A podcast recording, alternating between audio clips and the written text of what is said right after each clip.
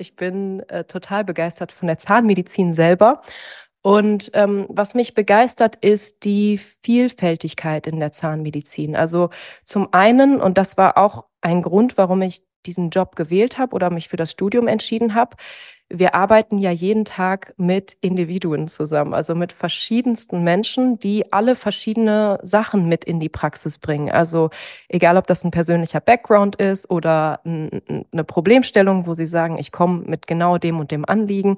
Und das finde ich total schön. Das bereichert mich total, dieser menschliche Kontakt und auch immer wieder zu analysieren, okay, was braucht dieser Mensch der vor mir sitzt jetzt im Einzelnen und wie kann ich dieser Person helfen oder was kann ich für diese Person tun. Das finde ich ist so das, was mich am allermeisten bereichert, das Zwischenmenschliche. Der Weg in meinem Umfeld geht schon auch mehr hin zur Selbstständigkeit. Ähm, ich habe schon Freundinnen und Freunde, die sich schon niedergelassen haben. Eine Freundin von mir eröffnet jetzt Anfang nächsten Jahres ihre Praxis. Ähm, ich lerne auch über das Curriculum äh, junge Kolleginnen und Kollegen kennen, die sich, die zum Teil gerade in der Gründungsphase sind.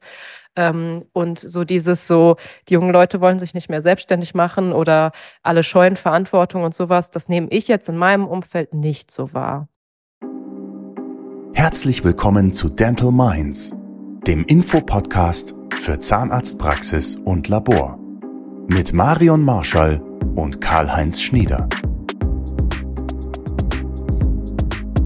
Die Fachredakteurin und der Fachanwalt diskutieren Themen und Trends für Praxis und Labor und verhelfen Ihnen zu mehr Durchblick im Dentalmarkt. Verlassen Sie sich drauf. Hallo und herzlich willkommen zu unserem Podcast. Wir sind Marion Marschall und Karl-Heinz Schnieder. Und wir nehmen für Sie jeden Monat Themen und Trends unter die Lupe, die für Sie in der Zahnarztpraxis und im Dentallabor wichtig sind oder werden könnten. Heute geht es um den zahnärztlichen Nachwuchs. Wie ist es um die jungen Zahnärztinnen und Zahnärzte so bestellt in diesen Zeiten des Umbruchs?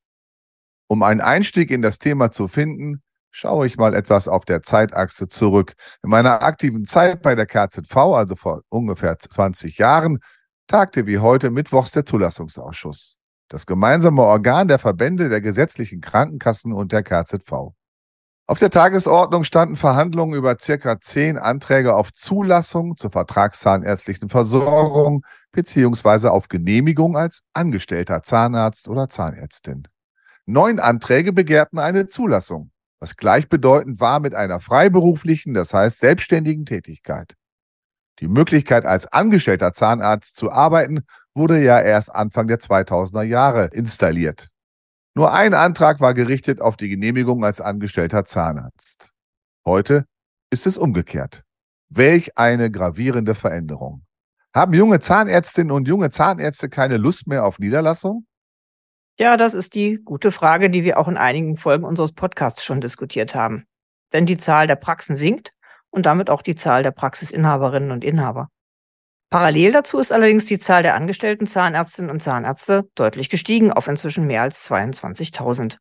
Und zwar ist die Einzelpraxis immer noch die beliebteste Form der Existenzgründung und auch es ist immer noch die häufigste Praxisform aber die Zahl der Berufsausübungsgemeinschaften und der medizinischen Versorgungszentren steigt und es sind eben viel mehr angestellte Zahnärzte tätig. Aber die Experten, die wir befragt haben, haben uns auch berichtet, dass sich viele Zahnärztinnen und Zahnärzte dann doch niederlassen, aber eben erst deutlich später, als das von den früheren Generationen bekannt ist. Jetzt hat die APO-Bank gerade neue Zahlen für 2022 vorgelegt und der Altersdurchschnitt der Praxisgründer die die betreut haben, lag dann bei fast 37 Jahren. Das ist übrigens bei Männern und Frauen nicht mehr groß unterschiedlich. Das ist also knapp 37. Das ist ja hochinteressant. Die Einzelpraxis, ich erinnere mich gut, wie oft die schon totgesagt war. Aber sie lebt, offenkundig. Um etwas Licht in diese marktverändernde Situation zu bringen, haben wir uns eine junge Zahnärztin eingeladen, die aus ihrer persönlichen Sicht den aktuellen Berufsmarkt beleuchtet und uns auch ihren Werdegang und ihre zukünftigen Planungen und Überlegungen darstellen wird. Wir begrüßen ganz herzlich Dr. Pia Wöhner aus Köln. Wir kennen uns seit ihrer Kindheit und wir duzen uns. Herzlich willkommen, liebe Pia. Hallo, vielen Dank. Ja, ich freue mich auch, Frau Dr. Wöhner, dass Sie heute Zeit haben und Gast sind. Und wir haben uns ja vorgenommen, statt über die jungen Zahnärztinnen zu reden, dann doch lieber mit ihnen zu reden. Und insofern ein besonderes Dankeschön, dass Sie dafür Zeit haben. Vielleicht stellen Sie sich doch einfach mal kurz vor. Das mache ich sehr gerne. Danke erstmal für die Einladung. Ich freue mich sehr, an diesem Format teilnehmen zu dürfen. Ähm, ja, ich bin Pia, ich bin 28, habe in Göttingen studiert und 2018 mein Staatsexamen gemacht. Dann habe ich noch promoviert und war eine Zeit lang im Ausland. Und jetzt bin ich seit 2021 wieder zurück in Deutschland, in Köln und arbeite zurzeit noch als angestellte Zahnärztin. Ja, Dein Vater hat viele Jahre als selbstständiger Zahnarzt in einer sehr schönen Praxis in Münster gearbeitet, diese zwischenzeitlich an einen Nachfolger verkauft und er arbeitet nun noch zeitreduziert als angestellter Zahnarzt. Magst du beschreiben, was so deine Vorstellungen im Hinblick auf deine zukünftige berufliche Tätigkeit sind?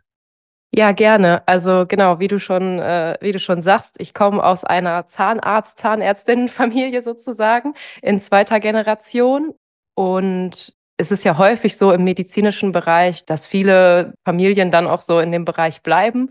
Und in der Zahnmedizin ist es vielleicht auch so, also wenn ich so sage, ich bin Zahnärztin, dann gibt es meistens zwei Reaktionen, so, aha, ist ja interessant. Oder, äh, äh, wie kannst du denn anderen Leuten in den Mund gucken? das sind eigentlich immer die beiden möglichen äh, Reaktionen, die es darauf gibt. Ja, der Job ist total vielfältig und macht super viel Spaß in vielen Bereichen. Und man hat ganz viele Möglichkeiten. Und ähm, im Moment als äh, junge Zahnärztin ist es für mich der richtige Weg in der Anstellung, erstmal ein bisschen Erfahrung zu sammeln und mal zu gucken, was macht mir Freude, welche Fachbereiche finde ich interessant, wo möchte ich mich spezialisieren, um dann hoffentlich irgendwann in die Selbstständigkeit zu gehen. Das ist der Plan. Werbung für News Junkies und Neugierige. Fortbildungswillige und Wissenshungrige, Einkaufschampions und Schnäppchenjäger gibt's die Quintessenz Newsletter. Bleiben Sie mit uns auf dem neuesten Stand in Zahnmedizin und Zahntechnik für Praxis und Labor. Jetzt anmelden. Unverbindlich, kostenlos, jederzeit kündbar. Das klingt nach einem guten Plan, aber eine Frage, was war oder ist Ihnen denn für Ihre beruflichen Entscheidungen, auch für die Entscheidung in der Zahnmedizin zu bleiben und für Ihre persönliche Entwicklung denn wichtig jetzt im Moment? Und was hindert oder behindert Sie vielleicht auch dabei, andere Wege einzuschlagen, die Sie vielleicht auch gehen würden, aber wo Sie sagen, hm, führt kein Weg so hin? Ich habe mich entschieden, Zahnmedizin zu studieren, ähm, aus einer Perspektive heraus, dass ich, dass mir schon relativ früh klar war, dass ich irgendwie meine eigene Chefin sein möchte oder dass ich so für mich selber arbeiten möchte oder etwas kreieren möchte und etwas schaffen möchte, wo ich die volle Gestaltungsmöglichkeit habe. Und das hat man ja in ganz vielen Berufen. Da ist die Zahnmedizin ja wirklich nur ein Faktor von. Und ich war selber total überrascht, dass ich jetzt Zahnärztin geworden bin, muss ich sagen, oder dass ich in der Zahnmedizin gelandet bin. Das war lange nämlich gar nicht so klar oder die Entscheidungsfindung kam dann auch für mich recht überraschend. Jetzt könnte man ja auch denken, gut, aus einem familiären Background und so weiter und so fort, aber sowas nicht. Also ich hatte nie, äh, nie so diesen Druck zu sagen, so du musst das machen oder du sollst das machen oder mach das doch mal, sondern ähm, ja, es war auch für meine Familie sehr überraschend, dass ich dann gesagt habe, ich mache das jetzt. Und ähm, das kam, kam aus einer Motivation heraus, eben zu sagen, so, ich weiß, was ich mit diesem Studium nachher, wo ich mit diesem Studium nachher stehe. Ich kenne schon das Berufsbild. Ähm, ich weiß, was ich damit mache. Das ist ein Beruf, der auch in der Zukunft immer relevant sein wird, weil ähm, den menschlichen Faktor, den kann man halt nicht so einfach ausradieren in der, auch in der Humanmedizin, aber eben auch in der Zahnmedizin. Es ist ein sehr motorischer Job. Das macht mir sehr viel Spaß. Ich bastel auch sonst privat gerne und bin gerne handwerklich aktiv. Und ähm, ja, das ist, äh, das hat, hatte irgendwie, fühlte sich sehr gut an. Ähm, Im Studium wurde mir dann diese erste Freude oder diese, diese hoffnungsvolle Perspektive auf einen schönen Beruf ein bisschen zunichte gemacht, muss ich sagen. Also ich hatte, ähm, äh, ich habe das Studium als sehr her herausfordernd wahrgenommen und das jetzt nicht nur, weil man einfach viel lernen muss, das ist klar, ähm, aber auch, weil es sehr, sehr starke Hierarchien gibt an den Universitätskliniken. Und man spricht viel mit Freundinnen, mit Freunden, mit anderen Kommilitoninnen aus anderen Fakultäten. Und das ist deutschlandweit so. Also da ist jetzt äh, meine Uni nicht kein Einzelfall, ähm, sondern das ist überall so das hat mich, glaube ich, gehindert, erstmal Freude am Beruf zu entwickeln und zu sagen so, hey, das ist so ein toller Job, den möchte ich auch wirklich machen. Also ich war nach dem Studium erst mal so Ende 2018, war ich so, ne, ich mache nie wieder irgendwas mit Zahnmedizin. Ähm, das war schrecklich, das mache ich nicht weiter. Und ähm, das ist schade. Also das geht mit Sicherheit, jeder Mensch bringt so seine eigene Erfahrung mit und jeder Mensch macht auch so seine eigenen Erfahrungen im Studium und vielleicht verarbeiten oder können manche damit besser umgehen und manche damit schlechter. Ich war auch noch sehr jung. Ich habe mit 17 angefangen zu studieren.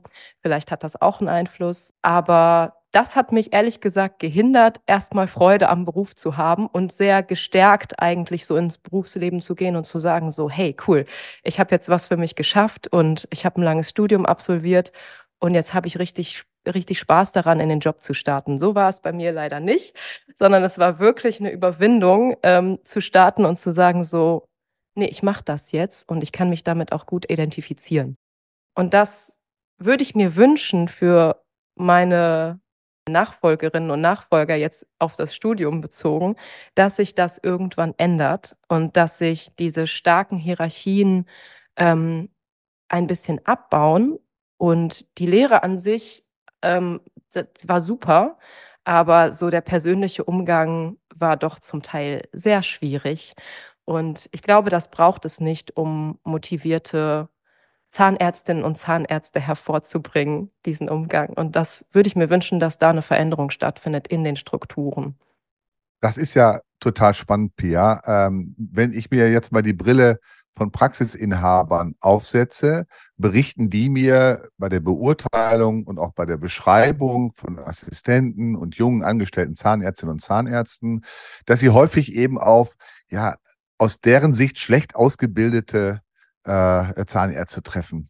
Ähm, lass uns den Blick nochmal in die universitäre Ausbildung nochmal mal, noch mal bringen. Ist das so, wie du gerade beschrieben hast? Du beschreibst die hierarchischen Strukturen, die äh, da vorhanden sind. Das heißt also, für mich als, als, als Jurist, der ja es auch gewohnt ist, im kollegialen Miteinander zu arbeiten, wo der Professor auch von Herr Kollege spricht, aber auch sich dann in der Regel so verhält, das scheint in der Zahnmedizin noch nicht angekommen zu sein. Magst du mal ein Beispiel bringen, wie das äh, hierarchisch funktioniert? Kommt da jemand morgens rein in die Vorlesung und sagt, bitte alle aufstehen, guten Morgen, setzen und jetzt geht's los? Oder wie muss ich mir das vorstellen?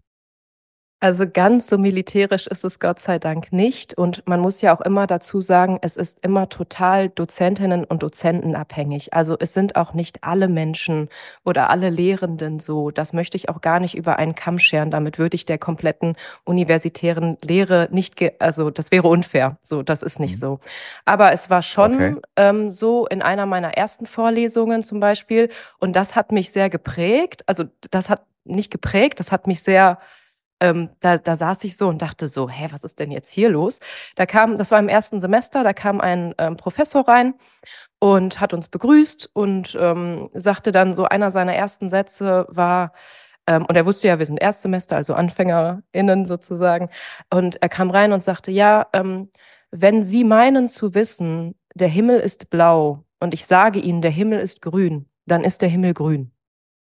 Und das war so ein Moment, wo ich so dachte, okay, ich wollte studieren, um mich selber zu entwickeln, um Potenziale an mir selber zu entdecken, um Interessen weiterzubilden, ähm, um, um Diskussionen zu führen, um Meinungsaustausch zu haben ähm, und nicht, um jetzt hier zu sitzen und zu, zu hören, so, das, was ich sage, ist richtig und was ihr sagt, ist total irrelevant. Ähm, das hat mich schockiert, muss ich sagen. Ähm, und da dachte ich so, wow, wo bin ich denn hier gelandet? Ähm, das hat sich nicht so durchgezogen. Auch das war jetzt, ne, das war eine Situation. Aber von solchen Situationen oder ähnlichen gab es immer mal wieder welche im Studium.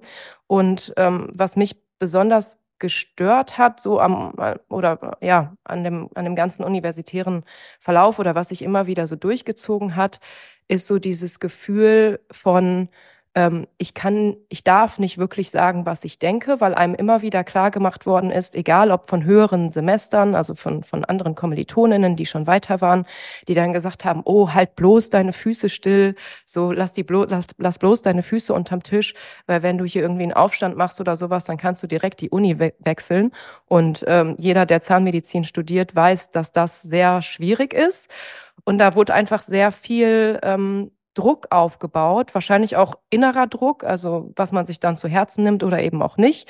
Das ist auch das, was ich vorhin sagte, so andere Leute gehen da vielleicht leichter durch und andere Leute nehmen sich das mehr zu Herzen. Ähm, aber ja, es wurde schon viel Druck insgesamt aufgebaut. Das ist ja für mich wirklich erschreckend interessant. Äh, wenn du ähm, den Blick auf die fachliche Ausbildung Ausbildung mal richtest. Auch das höre ich in der Praxis immer wieder, dass die Qualität der Ausbildung möglicherweise nicht so ist, wie sich das viele Niedergelassene wünschen von jungen Kolleginnen und Kollegen.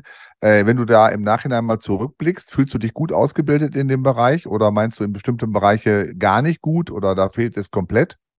Ähm, ich vergleiche das gerne mit ähm, dem Führerschein, also der Ausbildung zum, zum, dass man ein Kraftfahrzeug führen darf. Ähm, man lernt ja im Studium ab dem sechsten, siebten Semester die praktische Ausbildung und vorher macht man ja alles an Modellen und an, äh, ja, im Labor. Und ähm, ich persönlich für meinen Teil in Göttingen habe mich sehr gut ausgebildet gefühlt. Also wir hatten Studierendenkurse, äh, wo ähm, behandelt worden ist und es wurde auch schon geguckt, dass wirklich möglichst jeder Student und jede Studentin die praktischen ähm, Fähigkeiten erlernt. Also dass jeder mindestens mindestens eine Wurzelkanalbehandlung macht, dass jeder so und so viele Zähne ziehen muss. Ähm, und da wurde schon schon sehr darauf geachtet, dass dass der Schnitt da also dass der Durchschnitt gleich ist in der Ausbildung. Das finde ich gut. Und auch wenn ich jetzt so auf Fortbildung bin oder mit jungen Kolleginnen und Kollegen äh, rede, die in anderen Unis gelernt haben, dann merke ich immer wieder, dass ich fachlich in Göttingen sehr gut ausgebildet worden bin. Und das ist schön, das freut mich natürlich. Ähm, aber ich kann mir vorstellen, letztlich sind ja die zweieinhalb Jahre praktische Zeit, das ist ja nicht viel Zeit. Und jetzt komme ich zurück zu meinem Führerscheinvergleich. Das ist so ein bisschen wie Fahrschule machen. Also man lernt im Prinzip das Auto zu fahren, man lernt die Grundlagen der Behandlung, aber die Routine, die Sicherheit einzuschätzen, wie weit ist der Abstand zu meinem vorfahrenden Fahrzeug, äh, wie ist der Bremsweg, wenn es nass ist, das lernt man erst, wenn man fährt. Und genauso ist das in der Zahnmedizin auch. Man lernt die ganzen Basics, man hat das alles schon mal gemacht. Man braucht am Anfang einfach sehr viel Zeit. Ich kann mir vorstellen, dass das manche Arbeitgeber und Arbeitgeberinnen vielleicht auch, ähm, dass das ja, dass man sich wünschen würde, dass Anfängerinnen halt schon ab und an mal schneller sind. Aber ähm, am Anfang braucht man einfach die Zeit, um die Sachen gründlich zu machen, weil man noch keine Sicherheit hat. Und je öfter man das macht, je routinierter man wird, ähm, desto besser und desto einfacher geht einem das von der Hand. Und das ist im Auto so und das ist am Zahnarztstuhl oder Zahnärztinnenstuhl so. Jetzt haben Sie ja sozusagen den Weg in die praktische Zahnmedizin dann doch gefunden, nachdem Sie erst so dann erstmal so ein bisschen, wie man sagen muss, die Nase voll hatten. Und Sie sind offensichtlich eine begeisterte Zahnärztin. Was begeistert Sie an Zahnmedizin und was machen Sie gerne und was möchten Sie vielleicht gerne noch lernen? Ja, das äh, haben Sie richtig erkannt. Ich bin äh, total begeistert von der Zahnmedizin selber. Und ähm, was mich begeistert, ist die Vielfältigkeit in der Zahnmedizin. Also zum einen, und das war auch ein Grund, warum ich diesen Job gewählt habe oder mich für das Studium entschieden habe, wir arbeiten ja jeden Tag mit Individuen zusammen, also mit verschiedensten Menschen, die alle verschiedene Sachen mit in die Praxis bringen. Also egal, ob das ein persönlicher Background ist oder eine Problemstellung, wo sie sagen, ich komme mit genau dem und dem Anliegen. Und das finde ich total schön. Das bereichert mich total, dieser menschliche Kontakt und auch immer wieder zu analysieren, okay, was braucht dieser Mensch der vor mir sitzt jetzt im Einzelnen und wie kann ich dieser Person helfen oder was kann ich für diese Person tun. Das finde ich ist so das, was mich am allermeisten bereichert, das Zwischenmenschliche. Was ich spannend finde, die Haupttätigkeit ist natürlich die Behandlung, klar. Aber wenn man jetzt auch daran denkt, ähm, an, an Selbstständigkeit oder an eine Kooperation oder eine Partnergesellschaft, dann hat man ja noch viel mehr Aspekte in der Zahnmedizin. Dann wird man auf einmal Führungsperson, dann ähm, muss man auf einmal auf Betriebswirtschaftlichkeit achten, dann hat man Managementaufgaben, ähm, dann muss man sich mit Marketing auseinandersetzen. Und das alles denkt man ja gar nicht, wenn man von außen auf den Beruf des Zahnarztes oder der Zahnärztin guckt. weil letzten Endes wird man dann irgendwann Unternehmerin. Und ähm, das finde ich spannend, dass man so viele verschiedene Felder in einem Beruf vereinen kann und trotzdem noch dieses Kernhandwerk sozusagen hat, was einfach eine manuelle, mechanische Tätigkeit ist. Das finde ich total cool. Super dargestellt, das gefällt mir sehr gut. Aber die Frage ist ja jetzt, viele sagen immer, ja, aber ich muss das noch lernen und ich muss das noch lernen, gerade in der zahnmedizinischen Praxis. Ne? Also ich muss unbedingt jetzt noch Implantologie oder Endodontie oder sowas machen. Ist das für Sie auch ein Antrieb, dass Sie sagen, ich muss erstmal ganz viel noch lernen, bevor ich mich äh, niederlasse im fachlichen Bereich? Oder sagen Sie, okay, man kann auch erstmal anfangen? Also, weil manche kommen ja nie in die Praxis, weil sie eine Weiterbildung nach der anderen machen. Natürlich ist, ist Weiterbildung und, und ähm, sich fortbilden ist super wichtig, das ist ganz klar. Aber wenn man nie anfängt, also man kann ja einen Zeitpunkt immer weiter hinauszögern und immer sagen so, nein, ich muss erst noch das machen, ich muss erst noch das machen. Ähm, ich glaube, irgendwann sollte man einfach anfangen mit dem, was man mitbringt. Und ähm, ich bilde mich, also ich mache auch gerade ein Curriculum zur ästhetischer Zahnheilkunde. Ich habe jetzt drei Jahre, ich war ja vorher noch im Ausland, drei, dreieinhalb Jahre Berufserfahrung. Und ähm, am Anfang muss man, glaube ich, erstmal schwimmen und erstmal ein bisschen Land gewinnen und einfach seine Basic Skills, die man aus der Uni ja mitbringt, festigen und, und da Sicherheit gewinnen. Und es gibt sicherlich verschiedene Wege. Es wird Kolleginnen und Kollegen geben, die direkt nach der Uni sagen, ich möchte aber Oralchirurgin werden und machen dann direkt die Facharztausbildung. Dann ist das für die Leute der richtige Weg. Mein Weg ist es, zu sagen, ich möchte erstmal oder war es bisher, ich möchte erstmal die ganzen Basics festigen und schaue dann, was mir Spaß macht und spezialisiere mich dann weiter. Aber das Schöne ist ja, gerade wenn man noch am Anfang seiner Karriere steht wie ich, ähm, dass man sehr viel Zeit hat, sich auch zu entwickeln und Dinge ähm, herauszufinden, die einem vielleicht Spaß machen. So Ästhetik macht mir jetzt gerade Spaß, vielleicht macht mir in zehn Jahren, ähm, weiß ich nicht, äh, äh, äh Kiefergelenksfunktion und, und, und äh, CMD-Fortbildung äh, Spaß und ich möchte, ich möchte mich da spezialisieren. Also es hört ja auch nicht auf. Also man darf sich ja immer und sollte sich auch immer weiterentwickeln und dranbleiben ähm, und auch vielleicht neue Dinge entdecken. Das ist ja nicht nur Qualifikation, sondern es ist ja auch ein bisschen neugierig bleiben und schauen, was gibt es denn noch so alles in der Zahnmedizin. Ja, du hast gerade beschrieben, wunderschönes Bild, äh, das Bild vom Führerschein und das Bild vom Fahrenlernen in der Praxis. Und dann ist ja diese zweijährige Vorbereitungszeit, die Assistentenzeit natürlich diese Zeit, wo man eben fahren lernt. Und äh, wiederum aus der Praxiswelt äh, nehme ich wahr, dass viele Praxen große Schwierigkeiten haben, Assistenten zu finden. Da bewirbt sich keiner, da kommt keiner. Äh, zwei Fragen. Wie hast du deine Assistentenstelle ausgewählt und gefunden? Und was, wenn du im zweiten Teil, wenn du eine Praxis beraten solltest und äh, die Fragen, und zwar in dem Thema, was müsste ich tun als Praxisinhaber, damit Assistenten auf mich aufmerksam werden? Was würdest du denen sagen? Das ist eine gute Frage. Ich glaube, es ist ein bisschen standortbezogen, weil ich habe eine andere Erfahrung gemacht. Also ich war vorher ähm, praktisch tätig in, in London, in UK und ähm, habe mich aus UK heraus beworben und das war alles in der Covid-Zeit. Das heißt, ich konnte auch nicht mal eben rüberjetten für ein Bewerbungsgespräch und ähm, habe im Kölner Raum ähm, nach einer Assistentenstelle gesucht oder Assistentinnenstelle weil ich in London in der Privatmedizin gearbeitet habe und ähm, mir das quasi nicht angerechnet worden ist. Das heißt, ich habe zwar schon Berufserfahrung gehabt, aber die wurde mir nicht angerechnet. Also ich habe quasi in Deutschland wieder gestartet, als wäre ich gerade frisch ähm, aus der Uni gekommen. Und in Köln, im Kölner Raum, ich kann es jetzt nur auf Köln beziehen, weil ich halt hier angefangen habe, war es für mich super schwierig, eine Assistentenstelle zu finden, ähm, weil die Stadt total übersättigt ist mit Zahnarztpraxen.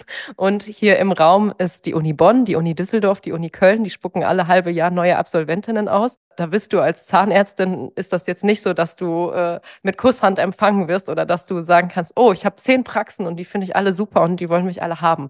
So ist es nicht. Also bei mir war es tatsächlich eher so, dass ich viele Initiativbewerbungen geschrieben habe, ähm, die ganze Zeit äh, ZM Online und alle möglichen zahnmedizinischen äh, Zeitschriften durchforstet habe nach Stellen und mich dann einfach wirklich überall beworben habe, wo ich mir die Praxis angeguckt habe und gesagt habe, jo, das äh, ist eine Praxis, die für mich in Frage Frage kommt und zu deiner Frage, wonach ich quasi geschaut habe ähm, in der Assistentenzeit oder für die Assistentenzeit, ist, dass die Praxis ein ähm, möglichst breit aufgestelltes Spektrum hat, dass ich viel aus der Zahnmedizin kennenlernen kann und noch nicht direkt in diese fachliche Spezialisierung gehe. Und ähm, für mich fast am allerwichtigsten, jetzt abgesehen von dem fachlichen, ist so der menschliche Kontakt. Also, ähm, dass ich das Gefühl hatte, okay, ähm, das ist eine Praxis, wo ich Fragen stellen darf, wo ich nicht runtergeputzt werde, weil ich Dinge noch nicht kann, wo ich vielleicht auch mal, natürlich möglichst wenig, aber wo auch mal Fehler toleriert werden oder Fehler evaluiert werden und man darüber reden kann und sagen kann, hey, das ist nicht so gut gelaufen, ähm, das hättest du vielleicht so und so machen können, einfach damit man möglichst viel lernt und das in der Atmosphäre, in der man sich wohlfühlt. Und mein größter Horror für den Berufseinstieg war so, zurück in so eine Situation der Uni zu kommen, wo man ähm, runtergemacht wird und irgendwie auf einer persönlichen Ebene angegangen wird. Ähm, das wollte ich nicht. Und da habe ich auch sehr, sehr viel ähm, mein Bauchgefühl mitspielen lassen, wenn ich dann bei Bewerbungsgesprächen oder das ging dann alles online, aber auch da merkt man ja häufig schon zwischenmenschlichen Kontakt. Ähm, da habe ich persönlich jetzt auch viel Wert drauf gelegt. Werbung. Werden Sie mit Ivoclar noch effizienter bei direkten Restaurationen. Begonnen mit 4 mm Composites und intraoral applizierbarem Adhesiv bis hin zur Einschrittpolitur bietet der abgestimmte Workflow einiges. Holen Sie sich jetzt Ihr kostenloses Workflow Testkit unter ivoclar.com und werden Sie noch faster, better, stronger.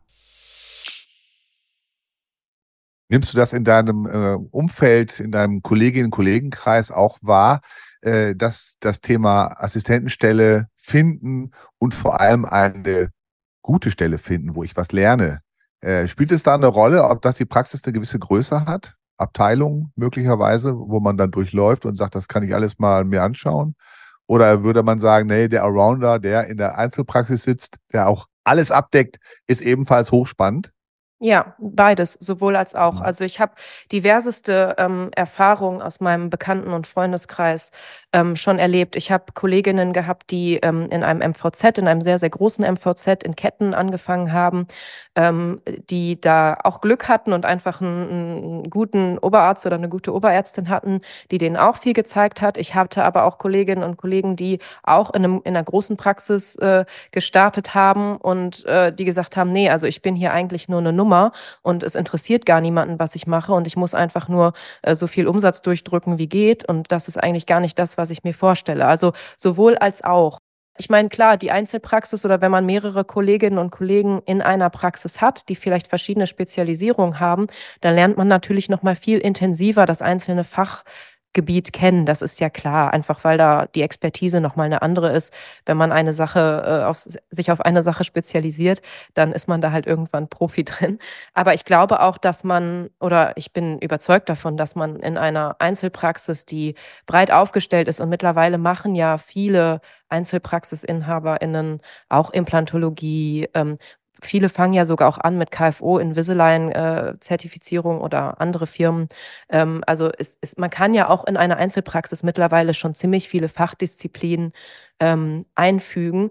Und es ist ja auch die Frage, ob man sagt, okay, ich möchte wirklich alles, alles, alles, alles sehen oder ob man eben sagt, ich gucke erstmal, was mir Spaß macht oder ich, welche Bereiche äh, mich interessieren. Und dann kann man sich auch immer noch aus der Einzelpraxis heraus, jetzt in der Anstellung, ähm, äh, weiter spezialisieren und sagen nach zwei Jahren, okay, ich mache jetzt Oralchirurgie oder ich mache jetzt Kieferorthopädie. Kommen wir mal auf eine andere Frage noch. Ähm, Sie machen ja wirklich gerne Zahnmedizin und äh, Sie haben ja auch schon in zahnärztlichen Hilfsprojekten gearbeitet und äh, Sie reisen, glaube ich, auch sehr gerne ne? und, und lernen Menschen kennen. Also Menschen sind Ihnen offensichtlich sehr, sehr wichtig. Wie wichtig ist Ihnen also zum Beispiel so eine Arbeit in zahnärztlichen Hilfsprojekten und wo finden Sie auch Ausgleich zu Ihrem Beruf? Denn Zahnmedizin ist ja ein anstrengender Beruf, körperlich wie, wie, wie geistig. Ja, absolut. Ähm, ja, ich habe ähm, 2019 im Dezember war ich mit meinem Vater zusammen in einem ähm, zahnärztlichen Hilfsprojekt in, in Brasilien, in äh, Jatimané. Das ist ähm, im Bundesstaat Bahia. Und ähm, das war eine total wertvolle Erfahrung, weil man nochmal kennengelernt hat, ähm, was es bedeuten kann. Also einmal zu sehen, wie hoch unser Medizinstandard in Deutschland ist ähm, und mit wie wenig man letzten Endes schon helfen kann und wo so dieses, diese zahnärztliche Basic-Tätigkeit, also so, so das, was man, was man hier in Praxen mittlerweile einfach häufig vergisst, weil der Standard und die Ansprüche der Patientinnen und Patienten auch so hoch sind, ähm, was man vergisst. Also da geht es dann einfach darum, da hat jemand einen Abszess, eine dicke Backe und der Zahn muss raus und dann kommt der Zahn raus. So, oder da, ähm, äh, da, da, macht man Füllungen mit, mit, ähm, mit, auch mit Kunststoff oder mit Amalgam und es, es, es geht aber in erster Linie darum, erstmal die Grundversorgung zu gewährleisten und zu sehen, so, okay, das funktioniert auch in einem viel ähm, abgesteckteren Rahmen, weil man einfach da nicht die Möglichkeiten hat, ähm, äh, DVT oder ein Röntgenbild zu machen, sondern da muss man sehr viel intuitiver ähm, handeln und, und sehr viel auf Basisdiagnostik gehen. Und äh, das, das fand ich für meine, auch für meinen Berufs, äh, für meinen Berufsstart fand ich das total ähm, äh, wertvoll, mal zu erfahren, dass es ähm, dass es zwar toll ist, wenn man äh, jede Füllung mit einem äh, Feinkorn-Diamanten und dann noch mit einem mit einem Superpolierer poliert, ähm, aber dass das jetzt für den Behandlungserfolg auch nicht zwangsläufig immer äh, das A und O ist. Also versteht mich nicht falsch. Natürlich ist, sollte das der Anspruch hier im Rahmen immer sein, aber dass man auch einfach mal sieht, okay, ähm, man kann auch mit weniger Ausstattung und mit weniger Equipment kann man auch einfach schon helfen. So und das äh, das fand ich cool. Äh, das war für mich äh, nach diesem ganzen Uni Klein-Klein war das äh, sehr wertvoll. Und äh, auch die Erfahrung mit meinem Vater zusammen, äh, mit einem erfahrenen Zahnarzt an der Seite, ähm, da Handgriffe zu lernen und, und, und Chirurgie ähm, zu lernen, das, das war sehr schön. Ähm, wobei ich da auch ein bisschen ähm, vorsichtig sein möchte oder nicht empfehlen möchte. Es gibt ja häufig auch ähm, Hilfsprojekte, Formulaturen schon in Studienzeiten, also wo man als Student oder Studentin hingeht. Und ich finde es ganz wichtig bei so Hilfsprojekten, dass man immer auch reflektiert, dass es nicht so sein sollte, dass man als junger Mensch dahin geht und sich austestet sozusagen. Oder dass man irgendwie denkt, nur weil, weil da der Bedarf ist, dass man Sachen macht, die einfach die man noch nicht kann und sagt so, ja, hier juckt es ja eh keinen, weil die Menschen sind auf die Hilfe angewiesen. So sollte es auf gar ja. keinen Fall sein. Und mhm. das meine ich so. Das ist halt in manchen Hilfsprojekten, wenn man noch Student oder Studentin ist, dann ist man natürlich, lernt man das gerade, aber es sollte nicht so sein, dass man als junger Mensch dahin geht und sagt so, hey, ich sehe das jetzt so als Übungsstelle, weil das das ist fatal, weil das sind Menschen, das sind bedürftige Menschen. Und da habe ich bei manchen Hilfsprojekten manchmal so einen Touch. Ich war mal in, in Kontakt mit einer Hilfsorganisation, die ähm, wollten dann, dass man Spenden mitbringt und sowas ist ja vollkommen klar. Also Materialien, ähm, Handschuhe, was auch immer. Ähm, äh, die wollten dann, dass man irgendwie 3000 Euro erstmal selber bezahlt, abgesehen von Flug- und Reisekosten und so weiter und so fort. Und das war mir dann auch schon wieder suspekt. Also man muss, glaube ich, sich die Hilfsprojekte, an denen man teilnehmen möchte, schon sehr genau angucken und auch gucken, wer sind die Organisatoren und Organisatorinnen dahinter und einmal so einen kleinen Background-Check machen und sagen so, okay, möchte ich daran partizipieren oder nicht und kann ich da wirklich einen positiven Einfluss nehmen? So. Und ähm, das in der Reflexion immer zu haben bei der Auswahl schon, wo man hilft oder wo man helfen möchte. Sehr wichtige Anregung. Das ist ja auch ein heiß diskutiertes äh, Thema in der, in der Politik schon gewesen, weil es eben auch solche Entwicklungen gibt, wo man entweder Geld noch zahlen soll oder wo das so unter dem Motto, hier können Sie das lernen, was im Patientenkurs nicht passieren kann, weil die Patienten fehlen. Ne? Genau das, das ist, meine ich. Ja, genau das, das meine ich, weil das sollte es auf gar keinen Fall sein. Und deswegen ja. bin ich super dankbar, dass ich dieses Projekt mit meinem Papa machen konnte, ähm, weil ich da halt wusste, ich habe jemanden an der, an der Seite, der einfach ähm, erfahren ist, der routiniert ist und der mir auch auf die Finger guckt und ähm, mich nichts machen lässt, wo, äh, also was ich auch von mir aus nicht machen würde, aber ähm, wo einfach ein sehr guter Austausch da war und ähm, ich dieses, dieses ganze Projekt als sehr ähm, schön für, wahrgenommen habe, auch so natürlich Vater-Tochter, aber eben auch, ähm, dass ich einfach von ihm in der Zeit viel lernen konnte und das äh, war schön, ja. Super, das hört sich wirklich gut an, Pia. Also ähm, wenn ich dann nochmal den weiteren Bogen schlage, du hast ja nun wirklich äh, ein großes Engagement, legst du an den Tag. Äh, gibt es etwas, was dich auch begeistert außerhalb der Zahnerkunde? Ich weiß gar nicht, worauf du anspielst, Carla. ähm, ja, also ähm, Genau, ich hab, wir haben ja gerade schon so ein bisschen darüber gesprochen. Ich war nach dem Studium erstmal so, ach Gott, ähm, ich weiß gar nicht, ob ich das überhaupt weitermachen will, weil ich so genervt bin von der ganzen Umgebung, ähm, dass ich äh, erstmal ein bisschen Abstand brauchte. Ähm, und ich war, ich bin dann 2020, bin ich nach London gezogen und habe dort ähm, angefangen äh, aufzulegen. Also ich bin DJ und das mache ich neben der Praxis sozusagen, neben meiner ähm, äh, Vollberuflichkeit mache ich das noch so als Nebenjob sozusagen oder eher einfach, weil es mir sehr, sehr viel Spaß macht. Und das ist auch tatsächlich für die Zahnmedizin, und das hätte ich vorher gar nicht gedacht, bevor ich ins Live-Auflegen, also wirklich ins, ins, ins Clubgeschäft sozusagen eingetaucht bin, hätte ich das gar nicht gedacht, dass das auch so einen Effekt haben kann auf meine tägliche Arbeit in der Praxis. Insofern, als dass der Job ja total unterschiedlich ist. Also das eine ist totale Kreativität und äh, totaler Freiraum letztlich in dem, was du musikalisch ähm, auf, die, auf die Turntables legst sozusagen. Ähm, und auch mit ganz vielen unterschiedlichen Menschen im Nachtleben Kontakt zu haben, die vielleicht andere Backgrounds haben als ähm, so Menschen, die einem so täglich in der Praxis begegnen. Und auch das ist total spannend, deren Perspektiven mal zu hören und, und so deren, äh, deren Geschichten zu hören. Und wie das einen Einfluss auf die Praxis hat, ist, dass ich gemerkt habe, dass ich da auch die Flexibilität mitnehmen kann. Also, dass man äh, im Nachtleben beim Auflegen muss man total flexibel sein. Wenn man merkt, oh, das, was ich gerade spiele, das funktioniert nicht beim Publikum, dann ähm, muss man switchen, dann muss man schnell und flexibel ähm, sich ein anderes Konzept überlegen. Und das hat man in der Praxis ja auch jeden Tag, dass man strukturiert eine Behandlung plant und dann nimmt man eine Brücke runter und sieht, oh, das kann ich so gar nicht machen, weil der Zahn darunter ist doch viel zerstörter, als ich dachte. Und dann muss man auch relativ schnell äh, umplanen und flexibel sein. Und ähm, ja, das ist ja gerade für, für Anfängerinnen im Beruf, ist das ja häufig der größte Stressfaktor, dass man dann denkt, oh Gott, was mache ich denn jetzt? Und dann äh, fängt man erstmal an zu schwitzen. Und ähm, das, äh, ja, so diese Flexibilität äh, aus dem Club, äh, die hilft mir auch sehr in der Praxis. Okay, das klingt cool.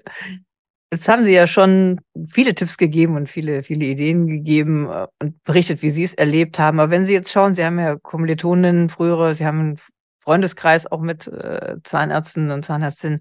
Haben Sie das, haben Sie das da auch beobachtet, dass Sie einige Schwierigkeiten hatten, dann sozusagen aus diesem Studium, aus diesem Studienbetrieb irgendwo den Weg in den Beruf zu finden? Und wie sind denn so die Vorstellungen dort? Was für Erwartungen haben die Freunde, Freundinnen die auch Zahnmedizin studiert haben, so an, an, an das Leben, an, an ihre eigene Berufstätigkeit. Einige gehen ja auch ganz raus, immer wieder. Stimmt, ja. Also das, was ich gerade erzählt habe mit dem, mit dem Studium und, und dass, es, ähm, dass es für viele nicht so leicht ist, tatsächlich in den Beruf zu starten oder für einige, ähm, das nehme ich immer wieder wahr und ich finde das jetzt im Nachhinein, wo mein Studienabschluss schon ein paar Jährchen zurückliegt, finde ich das total beruhigend und schön, mit Leuten darüber in Kontakt zu kommen und zu merken, so, hey, ich war damals mit diesen Gefühlen gar nicht alleine. Also es geht vielen Leuten so, ähm, dass die tatsächlich fast schon Angst haben zu starten, weil man einfach so mit so viel Druck ähm, die ganze Zeit schon konfrontiert war. Und ich führe diese Gespräche immer wieder, auch weil ich selber offen darüber rede, dass ich Schwierigkeiten hatte damit, den Spaß wieder am Job zu finden. Ähm, und höre das immer wieder, dass es, ähm, dass, dass, dass Menschen irgendwie ja, Schwierigkeiten haben, in den Job zu finden. Und ich glaube, was da vielleicht ähm, für Arbeitgeber und Arbeitgeberinnen auch wichtig ist, vielleicht hören ja hier auch einige zu, ist irgendwie offen auf, auf die jungen Kolleginnen und Kollegen ähm, zuzugehen und denen ein Gefühl von Sicherheit zu geben, dass es eben okay ist, am Anfang auch unsicher zu sein und dass man Fragen stellen darf. Und was ich gehört habe von Freundinnen und Freunden, ist häufig, dass es so war, so, ja, ähm, die, man hat irgendwie das Gefühl, die wissen gar nicht mehr, wie das ist, Anfänger zu sein oder Anfängerin und äh, die, die, erwarten schon so viel und ich, ich muss doch erstmal so ein bisschen Sicherheit äh, gewinnen und ähm, ja, dass, dass da schon oft der Faktor war, so, okay, ähm, nicht noch mehr zusätzlichen Druck sozusagen. Ähm, wobei man es auf der anderen Seite natürlich auch verstehen kann. Wie gesagt, es ist ähm, letztlich ein wirtschaftliches Unternehmen, dass, dass man jetzt auch nicht äh, eine Füllung am Tag machen kann, das ist auch klar. Völlig verständlich. Pia, wenn du, äh, also dein Weg hat sich ja jetzt mehr oder weniger doch im Grunde genommen gezeigt. Du hast die Phase nach dem Studium der Unsicherheit gehabt. Äh, du hast das dann im Grunde genommen äh, durch verschiedene Maßnahmen auch mal beleuchtet. Äh, London war ein Stichwort, Auslandsaufenthalt, Hilfsprojekt.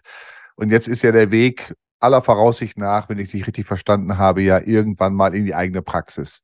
Wir sprechen oder wir hören ja immer, die Work-Life-Balance Generation ist unterwegs, die ein ausgewogenes Verhältnis von Arbeit und Freizeit und Familie im Grunde sich wünscht äh, sehr zum Leidwesen dann der Generation äh, oder meiner Generation, die das anders kennengelernt hat. Erlebst du das so? Also wenn ich das so jetzt höre von dir, ist das ja alles andere als, als Work-Life. Du bist sehr engagiert. Ist das denn in deinem Umfeld auch so oder geht dort auch der Weg vieler deiner Kommilitonen oder deiner Kollegen und Kolleginnen auch in die Richtung Niederlassung? Oder wie, wie erlebst du das? Wie sind da so die Wünsche und Vorstellungen?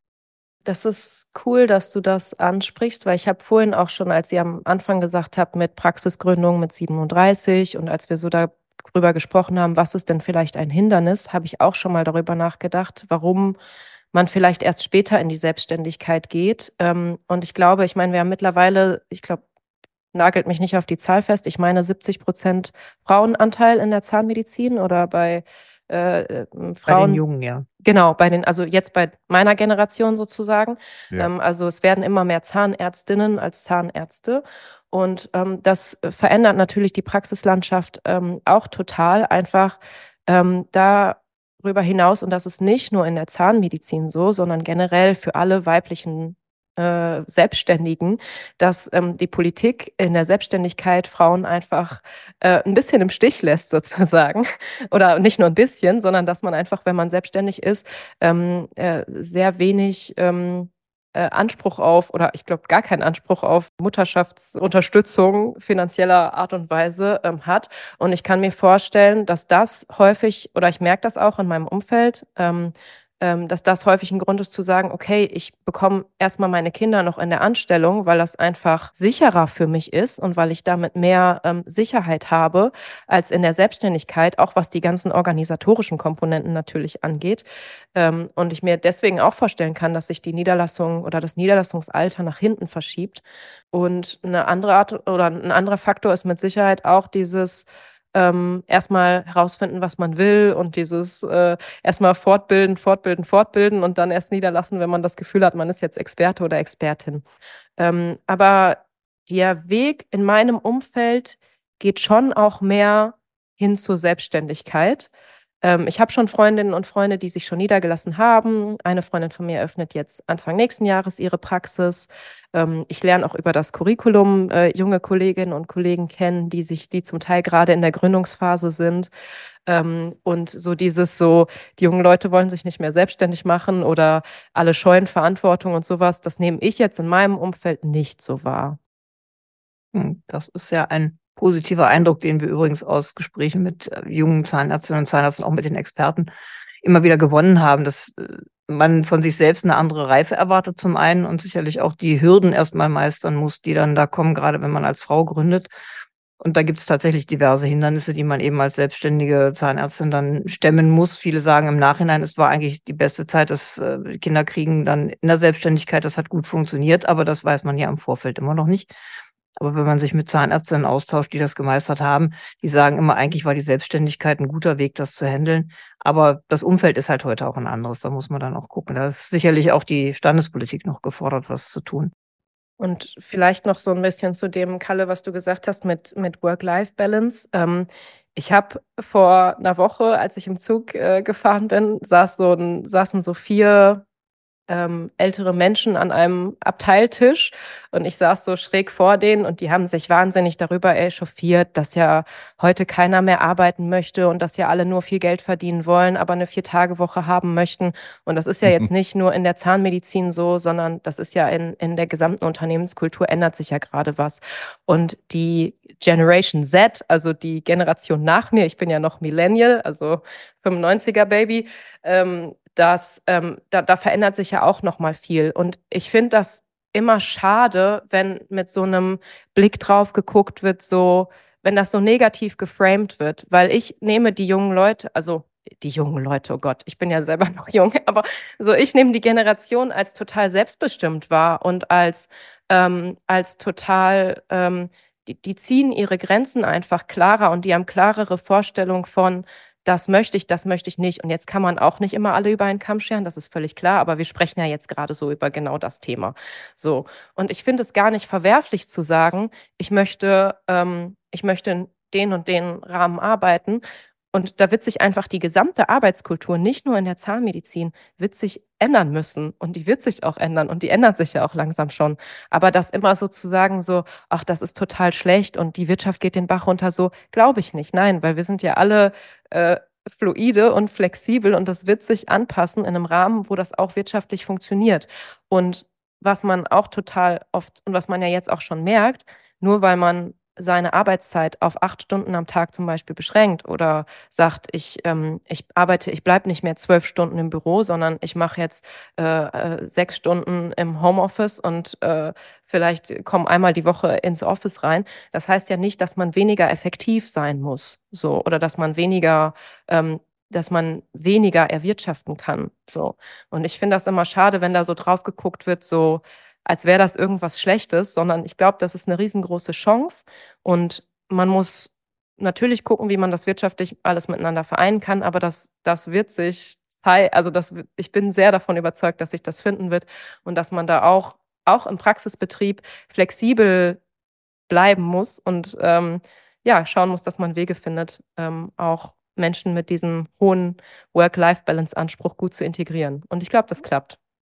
Das ist ein total spannendes Plädoyer für deine Generation, Pia. Und was ich ganz interessant finde, ist, was du gerade gesagt hast, im Hinblick darauf, dass die Generation, also deine Generation, möglicherweise viel besser oder einfach besser weiß, sich abzugrenzen und auch weiß, was sie möchte und was sie nicht möchte. Das ist ein Zustand, äh, den ich erlebe in meinem Beruf ja, wo dann die Leute so ab 50, 55 erst sagen, ich will dahin kommen dass ich am Ende bestimmen kann oder doch besser auswählen kann, das möchte ich und das möchte ich nicht mehr.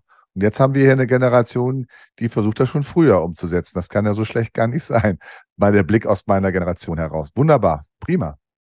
Ich habe noch eine Frage an Sie. Und zwar haben unsere Gäste, die wir schon im Podcast hatten, die Frau Dr. Wojcik und der Herr Kirchus gesagt, sie empfehlen jungen Zahnärztinnen und Zahnärzten, egal ob sie mal gründen wollen oder nicht, so ein Traumpraxis-Notizbuch zu führen, wo man aufschreibt, was einem in Praxen oder wo man gewesen ist, gut gefallen hat oder was einem nicht gut gefällt oder wie man das selber gerne machen möchte, quasi so eine Traumpraxis zu entwerfen, wie man sie sich für sich selbst vorstellen könnte, äh, aufzubauen oder so. Haben Sie sowas auch im Kopf oder auch notiert? Ja, habe ich tatsächlich. Jetzt kommt doch wieder der Generationsfaktor. Ich habe das natürlich auf meinem Handy. ich habe so eine, so eine ähm, Pinnwand-App sozusagen, wo ich immer, wenn ich, ähm, ich bin ja viel auf Social Media unterwegs und äh, wenn ich dann irgendwelche Praxen sehe, die mir gefallen oder irgendeine Website sehe, die mir gefällt oder weiß ich nicht, ein Material, was ich interessant finde, dann äh, kopiere ich mir den Link oder mache mir einen Screenshot und dann füge ich das alles in meine Pinwand-App ein und habe da so verschiedene Unterbereiche. Also ich sammle da auch fleißig Ideen. Ob ich mir das dann alles nochmal angucke, wenn es soweit ist, werden wir sehen.